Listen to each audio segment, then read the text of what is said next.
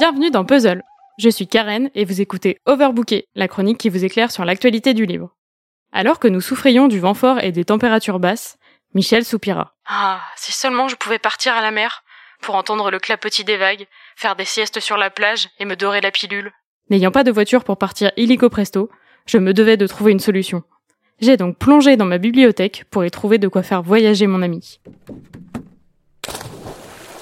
La pêche a été bonne, puisque j'en suis ressortie avec un petit livre frétillant, coloré et alléchant. Ouvrons ensemble l'incroyable histoire du homard qui sauva sa carapace. C'est un peu bruyant ici, mais vous comprenez, c'est l'heure de pointe au restaurant du port. Nous sommes sur l'île aux moutons, au large de la Bretagne. La petite Jeanne déjeune avec son père et sa grand-mère et s'ennuie à table. Mais bientôt, les adultes, bien occupés, la laissent aller jouer dehors. À l'intérieur du restaurant, crabes, araignées de mer et autres crustacés gisent dans l'aquarium. Parmi eux, un homard rêve de liberté. Son copain homard essaye de le rassurer. Tu vois toujours l'aquarium à moitié vide. On n'est pas si mal ici. Si ça se trouve, les gars ont raison, la liberté est peut-être au bout de l'épuisette. La mort. L'épuisette, c'est la mort. Sur ces mots, le homard s'endort. Malheureusement, il a à peine le temps de comprendre ce qui se passe qu'il est soulevé par la fatale épuisette. Il est à deux pinces de se faire faire cuire. Jeté dans l'eau bouillante, le homard voit défiler sa vie. Pas question de mourir comme ça. Mu par cette pulsion de survie, Monsieur Homard se débat et s'échappe des cuisines. Mais tout n'est pas encore gagné pour lui, puisqu'à peine sorti de là, il se fait marcher dessus. Par Jeanne, qui jouait innocemment à la marelle. Confuse, la petite fille fait tout pour se faire pardonner par le fébrile homard. C'est le début d'une folle aventure entre ce homard épris de liberté et cette petite fille prête à tout pour aider les animaux.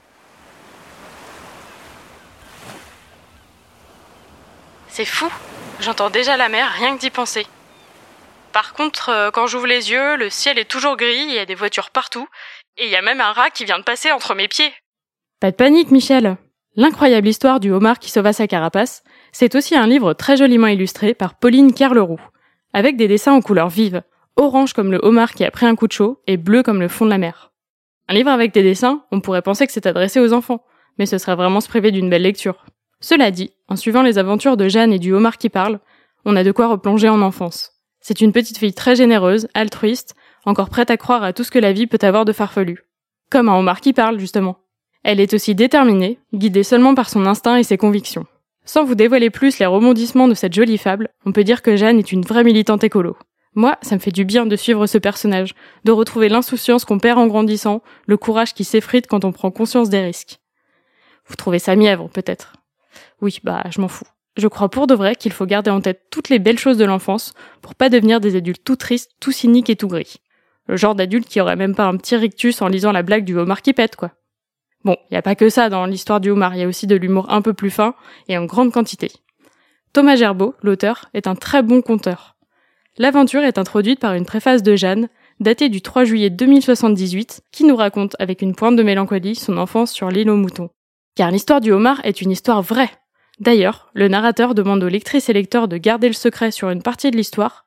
Je compte sur vous pour ça, hein.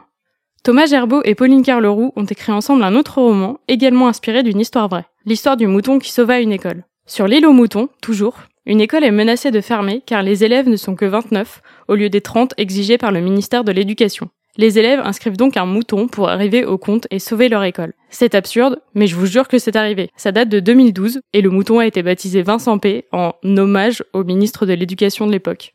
J'espère donc que ce duo d'amis d'enfance prépare un autre livre car j'ai très envie de repartir avec eux sur l'île aux moutons ou ailleurs.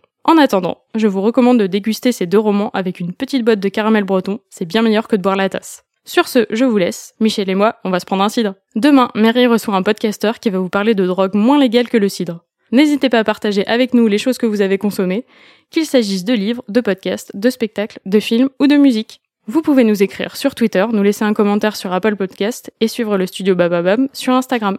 À la semaine prochaine pour une nouvelle chronique.